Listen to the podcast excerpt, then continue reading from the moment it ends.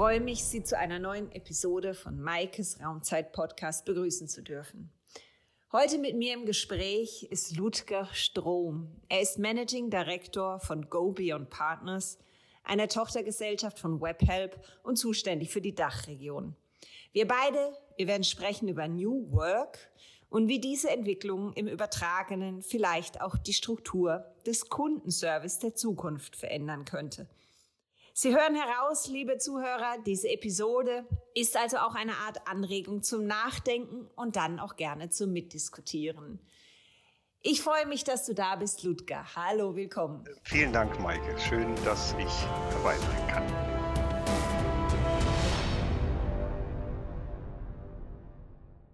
Ludger, ich würde dich bitten, dass du dich eingangs vielleicht kurz einmal in ein paar Worten vorstellst den Zuhörern. Was machst du? Woher kommst du? Welche Expertise? Was bringst du mit? Ja, sehr gerne. Ähm, ich habe letztens mit Erschrecken festgestellt, ich mache jetzt schon seit 24 Jahren Callcenter und Kundenservice und bin jetzt seit nun auch schon wieder mehr als acht Monaten ähm, bei der WebHelp Group ähm, und zwar für, wie schon, wie du schon schön gesagt hast, für die GoVion Partners in äh, Dach verantwortlich. Und ansonsten äh, lebe ich am Niederrhein, äh, mit vielen Kindern und einem Hund. Meine Frage ist jetzt, ähm, wenn wir von New Work oder Home Office, all diesen flexiblen, agilen Modellen sprechen, was verstehst du darunter oder was ist deine Meinung, wo wir eigentlich effektiv stehen? Also ich meine, Work from Home hat uns ja alle irgendwie so ereilt, auch wenn es äh, auch in den letzten Jahren bereits ja das ein oder andere Unternehmen gab und den ein oder anderen wirklich anerkannten Spezialisten, der sich mit dem Thema auseinandergesetzt hat. Aber eigentlich war es ja eher ein Nischenthema. Und dann kam Corona und wir mussten irgendwie alle und plötzlich ging ganz viel. Und jetzt ähm, jetzt haben wir so Begriffe wie New Work und jetzt wird sich irgendwie alles ändern und wir werden irgendwie alle teilflexibel und so weiter und so fort. Und natürlich gibt es auch schon Diskussionen in den Callcenter-Unternehmen, wie viele Räumlichkeiten brauche ich denn eigentlich noch? Wie viele meiner Mitarbeiterinnen und Mitarbeiter werden denn sowieso dauerhaft von zu Hause arbeiten? Und äh, wenn jetzt schon die ersten ähm, die ersten Banken kommen und sagen, das ist eigentlich kein Problem, wir können auch ein grundsätzlich äh, virtuelles Projekt machen, dann etabliert sich das ja schon. Mhm. Aber äh, was ist denn daran eigentlich New Work? Ja, es ist eigentlich nur ein New Place. Eigentlich hm. sitzen die Menschen woanders und tun genau das Gleiche wie vorher, haben genau die gleiche Verantwortung wie vorher, hm. haben genau die gleiche Technologie wie vorher, haben genau die gleichen Kennzahlen, die gleichen Ziele. Vielleicht haben sie äh, geringere Ziele für, oder sagen wir mal andersrum, höhere Ziele für Attrition und für Kündigung und für Krankheit, weil die Zahlen werden ja allgemein besser im Bereich Homeoffice. Aber was ändert sich denn wirklich? Und äh, ich glaube, da, darüber sollten wir mal reden und so ein mhm. Stück weit ehrlich gesagt eher philosophieren, mhm. weil ähm, im Vorgespräch hast du die erste Frage, die du mir gestellt hast, irgendwie so, wo gibt's das schon? Und ich sage, äh, ich glaube, das gibt's noch nicht. Aber vielleicht mhm. stoßen wir eine Diskussion an, mhm. ähm, wo wir uns als als als Callcenter-Branche und auch inklusive der, ich sage jetzt mal Vordenker, Mitdenker, Berater ähm, wo wir uns hinbewegen sollen und wollen. Was tut eigentlich den Menschen gut? Weil das ist noch so ein Stream, der uns über die letzten Monate begleitet hat, das Thema Employee Wellbeing, ja, und das Work-Life-Balance ja jetzt umso viel wichtiger ist und ähm, vielleicht ist das Thema Customer Life Balance ja auch wichtig und, und alle diese Dinge, mhm. kann man ja mal zusammendenken. Und da mhm. kam ich auf einen Gedanken und den würde ich ja gerne jetzt ein Stück weit ausführen. Also das klingt für mich, als wäre dir das Wort oder die Begrifflichkeit New Work noch zu wenig eigentlich belegt oder tatsächlich mit Leben gefüllt. Also dir fehlt dazu, das ist momentan, wie du sagst, ein New Place, aber was ist mit der Arbeit? Du hast dir Gedanken dazu gemacht. Magst du uns vielleicht mal den Einstieg deines Gedankengangs dazu überlegen? Was macht eine New Work-Life-Balance, New Work aus? Also, was mich dazu überhaupt oder auf, die, auf, auf diese Gedankenreise gebracht hat, war ein Buch von Rüdger Bregmann. Das ist ein Holländer und der hat ein Buch geschrieben, das heißt Im Grunde gut. Mhm. Ähm, das hat mich sehr inspiriert, das Buch, weil der Kollege nämlich Folgendes gemacht hat. Ähm, es gibt ja die, äh, eigentlich die, sagen wir mal, allgemein anerkannte Hypothese in der Psychologie, dass eigentlich der Mensch durch Sozialisierung in irgendeiner Art und Weise friedlich gehalten werden soll, weil er im Grunde, im Grunde sind wir alle irgendwie böse. Und dann hat er sich mal eine ganze Reihe von diesen ganzen äh, Untersuchungen und Studien angeschaut, um dann letzten Endes im Kleingedruckten und im nicht veröffentlichten Teil und in den ganzen weiteren Informationen und mit Interviews rauszufinden, dass das eigentlich gar nicht so richtig stimmt. Und ähm, dass eigentlich nämlich die Menschen immer erst dann angefangen haben, negative, negative Energien zu versprühen, nachdem die Studienleiter mit Erschrecken festgestellt haben, dass die Menschen ja gar nichts gemacht haben. Die waren einfach nur friedlich und haben da versucht, miteinander auszukommen. Und, und äh, das wäre ja schrecklich gewesen für das Ergebnis der Studie, weil man wollte ja irgendwas Tolles zeigen. Also haben die negative Impulse reingegeben mit dem Ergebnis, ähm, dass dann die Menschen natürlich diese negativen Impulse gesteigert haben, gegeneinander in Aggression ausgelebt haben und mhm. so weiter und so fort. Und da kommt es zu den üblichen Ergebnissen, die wir so kennen. Er kommt also zu, dem, zu der Erkenntnis, der Mensch ist im Grunde gut. Mhm. Und hat sich dann die Frage gestellt, okay, wenn das so ist, was könnte das denn für das Zusammenleben und auch für das, für das Zusammenarbeiten der Zukunft bedeuten? Und sollten wir nicht eigentlich in unserem, in unserem in unserer Wirtschaft, in der es ja immer darum geht, eigentlich ja auch mit Regeln, mit Kennzahlen, mit Steuerung, mit Disziplinierung dafür zu sorgen, dass der so böse sozialisierte Mensch im Grunde ja nett mit seinen Kollegen und Kunden und so weiter umgeht, ähm, sollten wir nicht mal überlegen, was es dort für andere Möglichkeiten gibt. Mhm.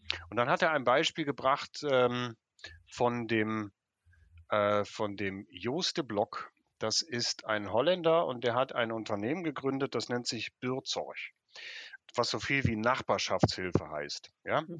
Er war Pflegemanager äh, in ein Pflegeunternehmen und hat sich mhm. quasi darum gekümmert, solche Pflegeprojekte zu managen und hat sich aber irgendwann die Frage gestellt, wenn es doch in der Pflege eigentlich darum geht, dass ein erfahrener Pfleger sich um eine kranke Patientin oder eine alte Dame kümmert, wofür braucht es eigentlich mich als Pflegemanager und wofür muss eigentlich dieser Pfleger so viele Daten eintragen und so weiter, wo es doch eher darum geht, dass er, ähm, dass, dass er seine Zeit möglichst viel damit verbringt, mit dieser Patientin, dieser Patientin im täglichen Leben zu mhm. helfen, damit sie mhm. so weit wie es geht ähm, eigenständig und, und, und in, in ihrem Rahmen auch glücklich zu leben, so wie meine 94-jährige Großtante. Und, ähm, und dann äh, habe ich mal aus der Historie der letzten Jahre mal überlegt, so, okay, wo, wo, wo kommen wir eigentlich her? Was passiert eigentlich in unserer, in unserer Branche? Ähm, wir suchen deutschsprachige Mitarbeiter mittlerweile in ganz Europa und auch sonst noch in Ecken in Südamerika, weil wir hier in Deutschland mit dem Lohnniveau, das wir haben und mit dem Image, was die Callcenter-Branche hat, schwierig ausgebildetes Personal bekommen. Damit gehen wir den Kompromiss ein, dass wir äh, mit Dialekten sprechen, äh, die schwierig sind, dass wir Schrift, ähm, äh, Schriftqualität haben, die schwierig ist. Alles das, damit, damit können wir irgendwie so mittlerweile leben. Aber auch das kommt an seine Grenze. Ja? Es gibt multilinguale Hubs in, vorrangig irgendwo in, im, im Süden von Europa, ähm, die jahrelang damit geworben haben, ähm, jederzeit auch deutsche Menschen nach, nach, nach, äh, in, in diese sonnigen, attraktiven Städte zu bringen, damit sie von dort äh, Kundenservice erbringen in so einem multilingualen Service Center. Ähm, und auch das kommt an seine Grenzen, weil wenn ich ursprünglich sage, ich kann 50 Agenten pro Monat aus Deutschland rekrutieren, ich habe aber mittlerweile schon 8000 und davon von den 50 muss ich vielleicht schon 48 für die Fluktuation nehmen, dann ist es schwierig, dort weiter zu skalieren. Ja? Und dann kommt Corona. Und dann gehen alle diese in Athen Rekrutierten ins Homeoffice. Und dann habe ich mir die Frage gestellt, wofür brauche ich eigentlich fünf Finnen in Athen? Die können doch auch in Finnland arbeiten. Und wenn die Finnen in Finnland arbeiten für das Projekt, was ja dann komplett virtuell ist, warum soll ich denen nicht eigentlich auch mehr Verantwortung geben, wie ein Finne in Finnisch für Finnen Kundenservice macht. Und das ist letzten Endes auch dieses Modell, ähm, was, was mehr Richtung Autonomie geht von diesem Bürzeug. Weil der nämlich sagt, oder was, er, was der, was der Juste Block dann gemacht hat, er hat ähm, mit zehn Leuten angefangen, hat gesagt, wir kümmern uns jetzt hier um die kranken und pflegebedürftigen Menschen in der Nachbarschaft. Und wir machen das unter eigener Organisation. Wir bestimmen, bei uns unsere quasi Kunden, was die brauchen, ob die telefonisch betreut werden müssen, persönlich betreut werden müssen und so weiter und so fort. Und es gibt übrigens auch nur einen Abrechnungscode. Während alle anderen Pflegeunternehmen noch eine breite Skala haben, was die eintragen müssen, ähm, müssen die lieben Kollegen von Bürzeug das nicht tun. Mittlerweile hat das Unternehmen 15.000 Mitarbeiter in Holland. Mittlerweile hat es, äh, gibt es auch schon äh, Pilotprojekte in Deutschland. Auch die Schweizer Kollegin, habe ich jetzt gelesen, äh, beschäftigen sich mit dem Modell. Ähm, der hat mehrere Preise gewonnen. Also es muss ja was dran sein. Da funktioniert etwas. Und für mich war die Frage, wenn ich doch jetzt demnächst mit Work from Home mit diesem New Work Modell mehr Menschen eigentlich in die direkte geografische Nähe der Kunden bringe oder dort sowieso sitzen habe in ihrem Home, äh, in ihrem Umfeld, wo die ähm, in geografischer Nähe zu den Kunden sind, warum gebe ich dann nicht den, äh, den, sagen wir mal, den Finnen, müssten vielleicht mehr als fünf sein, nicht die Verantwortung zu sagen, ihr organisiert euch in Finnland, um euch um eure finnischen Kunden zu kümmern. Und ihr entscheidet übrigens auch, wann ihr zu einem Kunden fahrt, weil der das einfach braucht. Und nicht mehr dieses, ich trage alles ein in das System, damit ich dann dem Kunden sage, du musst dann da und da hinfahren und der Kollege irgendwie so in dem Shop oder in der Werkstatt dann hinterher weiß, ah, der kommt oder auch nicht, ja, ähm, sondern dass ich mich dann darum kümmere mit meinem Team. Und ähm, das wäre garantiert ein Paradigmenwechsel. Und das beantwortet auch die Frage, äh, gibt es das schon? Und ich sage, ich glaube nicht, dass es das im Callcenter gibt. Aber es könnte das geben. Du sprichst sehr viele verschiedene Punkte an für mich, wenn du, wenn du das erzählst, also wie du an diesen Gedanken kommst und was du dir vorstellst darunter. Ich möchte jetzt einfach mal ein bisschen provokativ natürlich auch fragen. Also du möchtest ja eigentlich dann in dem Fall die Kontrolle dieser Organisation, dieser Manager den irgendwie ein bisschen die Kontrolle entziehen und eigentlich mit durch Vertrauen ersetzen. Und sagen, okay, vertraut euren Mitarbeitern, das sind mittlerweile natürlich Themen, die überall diskutiert werden. Was gibst du an Argumenten so einer Organisation in die Hand, die es nun ja seit so vielen Jahren gewöhnt ist und daran eigentlich auch, ja, darauf vertraut, dass diese Kontrolle nötig ist, damit es funktioniert? Wenn wir jetzt nur mal diesen Schritt anschauen. Ja, aber du hast schon ne, du hast Vertrauen angesprochen. Ja, darüber sprechen wir. Wir reden auch über Empowerment, ja. Genau. Wie, redet, wie sieht denn das Empowerment heutzutage aus? Dass ich jemandem äh, irgendwann den Skill gebe, auch E-Mails zu schreiben? Das ist ja eigentlich, also mhm. ne, in den meisten Fällen das Maximum an, an, Empowerment, was es dann gibt, weil ansonsten muss ich mich nämlich schon bewegen auf die Teamleiterebene, auf mhm. die Fachansprechpartnerebene und so weiter und so fort, wo ich irgendwann mehr entscheiden kann. Mhm. Aber eins muss man noch festhalten: Alle die Menschen, die Kundenservice gerne machen, die haben dieses Kundenservice-Gen und die, mhm. machen, die kümmern sich gerne um den Kunden. Und ich bin mir sicher, dass sie sich auch mehr um den Kunden kümmern würden, wenn sie denn dürften. Mhm. Und dann ist die Frage, ja, was ist mit Kontrolle abgeben und in welcher Organisationsstruktur könnte und müsste das stattfinden? Jetzt nehmen wir mal die Webhelp als Beispiel. Ja? Ich meine, mhm. wen sollte ich auch sonst nehmen? Wenn die Webhelp quasi die Menschen anstellt, denen aber mhm. sagt, wir wir geben euch die Kundenzufriedenheitsziele, die ihr mhm. erreichen müsst. Und es gibt ja mhm. mittlerweile sehr viele Projekte, in denen man eigentlich nur noch daran gemessen wird. Wir geben euch die Kundenzufriedenheitsziele, die ihr erreichen müsst. Wie ihr das macht, ist eure, euer Ding. Ihr bekommt mhm. von uns finanzielle und organisatorische und rechtliche Sicherheit. Wir stellen euch die Technologie zur Verfügung. Wir mhm. liefern euch die ähm, die, die Kanäle und wir liefern euch auch die Automatisierungspotenziale. Das heißt, um alles mhm. das müsst ihr euch nicht kümmern. Ihr müsst euch nur darum kümmern, euch um eure Kunden in eurer Umgebung mhm. äh, zu sorgen und dort äh, diese Kunden zufriedenzustellen. Mhm. Dann ist das natürlich äh, ein Stück weit Abgeben ähm, von Kontrolle. Ich meine, ich kann es mir natürlich wahrscheinlich immer noch alles angucken. Die Frage ist nur, in einem mehr autonomen Umfeld, welche Möglichkeiten habe ich? Mhm. Ähm, aber auch da denken wir doch mal weiter. Was macht eine moderne Führungskraft?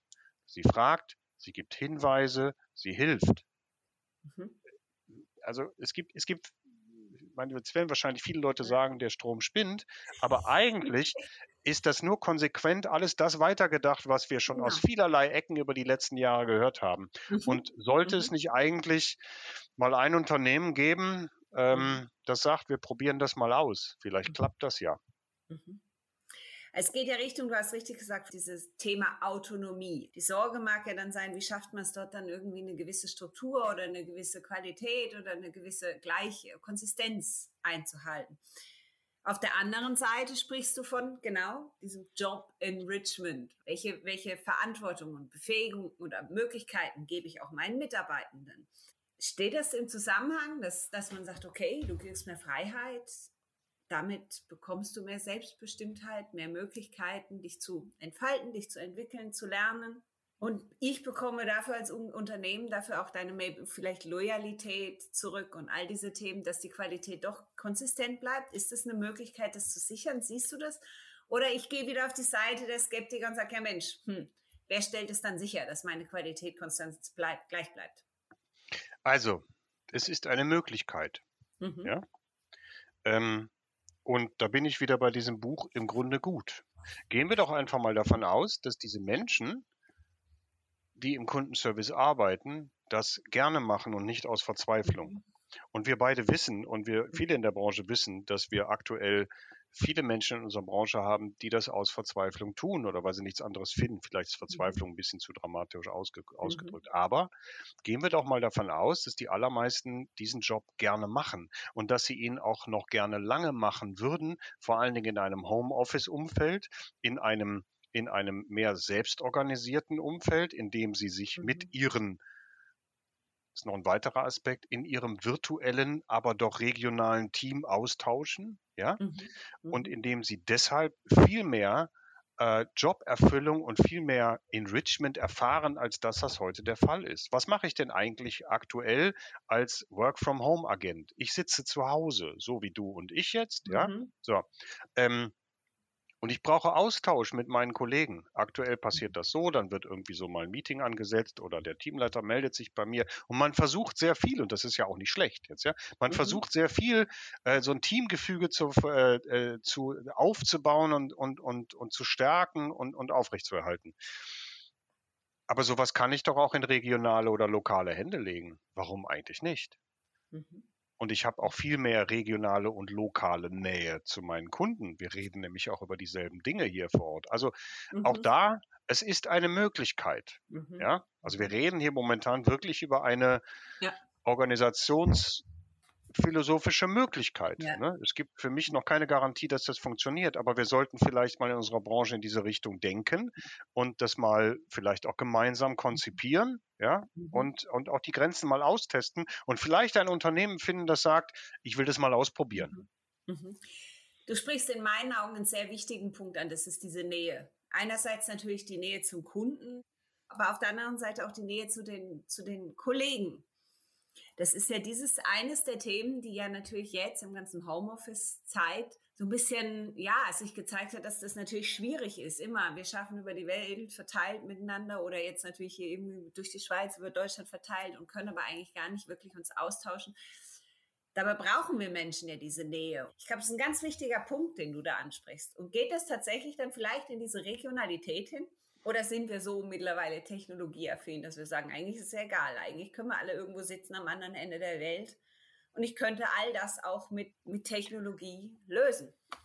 Äh, ich, also an der Stelle bin ich jetzt ein bisschen ambivalent, wenn ich mir so äh, die Kinder angucke, äh, die bei allem Sport, den sie, den, den, den sie irgendwie so noch machen oder auch nicht, aber, aber vielfach äh, sich sehr virtuell miteinander beschäftigen und beschäftigen und weniger, weniger persönlich. Mhm. Nichtsdestotrotz, mhm. wenn man dann mal nachfragt, dann sagen die Kinder ja doch, sie würden sich gerne persönlich treffen. Also ich glaube immer noch, wir sind soziale Wesen und wie wir in dem Buch gelernt haben, sind wir gute soziale Wesen. Ja?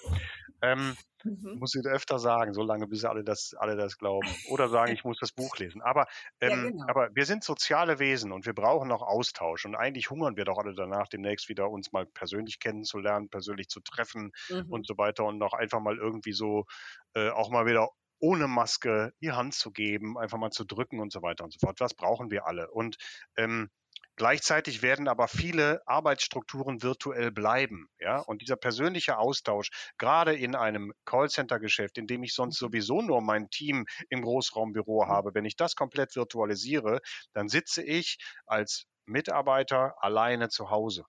Mhm. Und dem muss ich ein, ein Umfeld schaffen. Und wenn ich doch sowieso die Agenten über Deutschland verteilt habe, ja, mhm. und regional verteilt habe, dann kann ich sie auch regional zusammenbringen und kann dafür sorgen, dass es regional Stärkung gibt. Mhm. Das mhm. ist ja mein Appell. Lass es uns Appell nennen. Ja? ähm, jetzt wäre noch eine andere provokative Frage natürlich. Gibt es dann die Möglichkeit, also ich habe nun diese ganzen Agenten verteilt über Deutschland oder die Schweiz sitzen, sie sind regional so breit und können auch zum Kunden vor Ort gehen, sagen wir mal. Du hattest das vorhin angesprochen. Aber gibt es denn überhaupt tatsächlich so viele Anfragen regional, die reinkommen, dass ich diese Mitarbeiter dann auch beschäftigen kann? Naja, das ist jetzt auch wirklich, also das muss man natürlich irgendwie so dann, ähm, dann im Detail mal quasi auch planen, ja, und ja. mal überlegen, ob das denn Sinn macht, weil die fünf Finnen, von denen ich eben gesprochen habe, unter denen auch Finninnen sein mögen, ähm, die werden natürlich nicht ganz Finnland abdecken können. Ja. Sieht von unten immer so klein aus von hier, aber das ist ja nicht so. Äh, das heißt, ich brauche natürlich Projekte mit Volumen.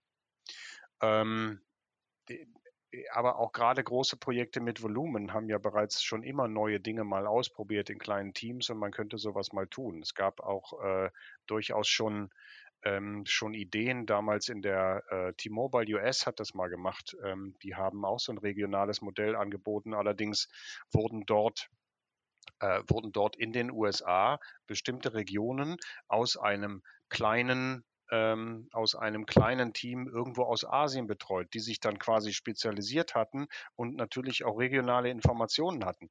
Ähm, also die Ideen gab es schon und man hat, hat ja festgestellt, es war marketingtechnisch super, die Kunden waren total begeistert, war aber teurer. Ja?